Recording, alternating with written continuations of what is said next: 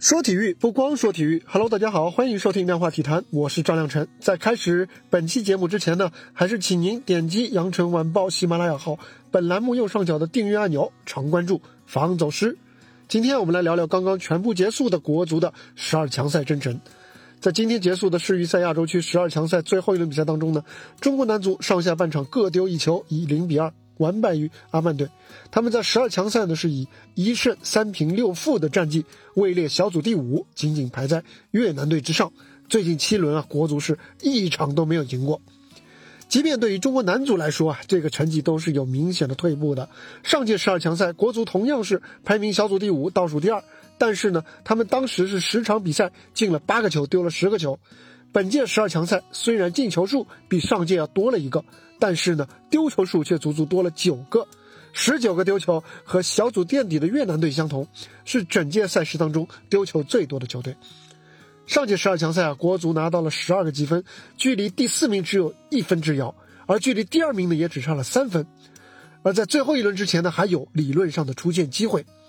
到了本届十二强赛啊，国足直接打了个对折，只拿到了六分，距离第四名的阿曼足足差了八分，提前两轮就丧失了。理论上的出线机会。上届十二强赛啊，国足还有过主场击败韩国队、战平伊朗队、客场击败卡塔尔队的战绩。本届十二强赛，国足唯一的胜仗来自三比二击败越南，靠的还是伤停补时的绝杀。而越南队呢，也在次回合还了一个三比一。如果按照两回合比分的话，国足甚至还不如越南队。相比起无缘出线的结果啊，中国足球其实还有太多更令人郁闷的事情。比方说，比赛场上向前意识的日渐丧失。上一场对沙特队，于大宝的散步式接应就引发了不小的争议。他在那个队友快速反击的时候呢，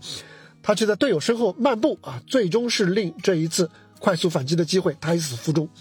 今天呢，对阿曼队，国足在零比二落后的情况下拿球，还是一副四平八稳的样子，一看二慢三通过。即便裁判给了足足五分钟的补时。队员们呢，似乎都提提不起太大的兴致来发动进攻，宁愿在中后场倒脚踢安全球。在比赛当中缺乏进攻欲望，而在场下呢，很多队员乃至中国足球的业内人士却很有防守反击的欲望。当球迷们指出一个明显违背足球战术常识，也有很多专家和职业球员已经在批评的处理皮球的场面的时候，他们却会积极来申辩。呃，无论是之前的冯巩之争啊，还是最近围绕于大宝的争议，都是这样。出局的结果呢，也宣布了国足在这一次世预赛周期的两大计划都面临泡汤了。入籍球员是有家具无家章，场外因素呢让他们难堪大用。李铁和李霄鹏呢也没有表现出足以胜任的指挥能力，土帅计划很可能也将就此搁置。回过头来看联赛啊，中超已经连续第三年没有办法正常打主客场了，俱乐部严重减收，不少球队呢是面临经营的困难，中性名的改革和足球文化的打造也陷入了僵局，而赛程压缩啊，则令球员无法得到稳定的高强度的比赛机会。国足无缘世界杯的时候，人们常常会调侃说：“恭喜国足提前开始备战下届世预赛。”而事实上呢，最需要为世预赛、世界杯来备战的。不是国足，而是国足之外中国足球生态的方方面面。冲击世界杯是一个系统工程，联赛青训、社会足球体系打造不好，那么冲出亚洲只能是空中楼阁。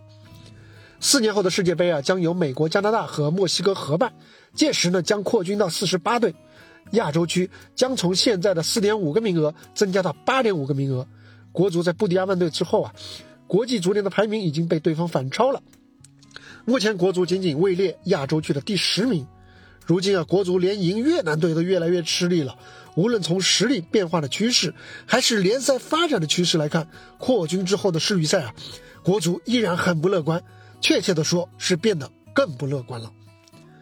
幸好啊，最近中国男足终究还是有那么一点点的亮色。无论是成年队当中年轻人，诸如戴伟俊和朱晨杰所表现出的沉稳与斗志。还是同在迪拜比赛的 U 二三国足队员所表现出来的那种不怕输的冲劲，都让人看到了未来更多的可能性啊，至少还有可能性。但是如果没有办法帮助他们来打造出更好的中国职业足球的生态的话，那么再有朝气的球员，恐怕也会逐渐的泯然众人。对于世界杯啊，我的建议其实只有四个字：忘了他吧，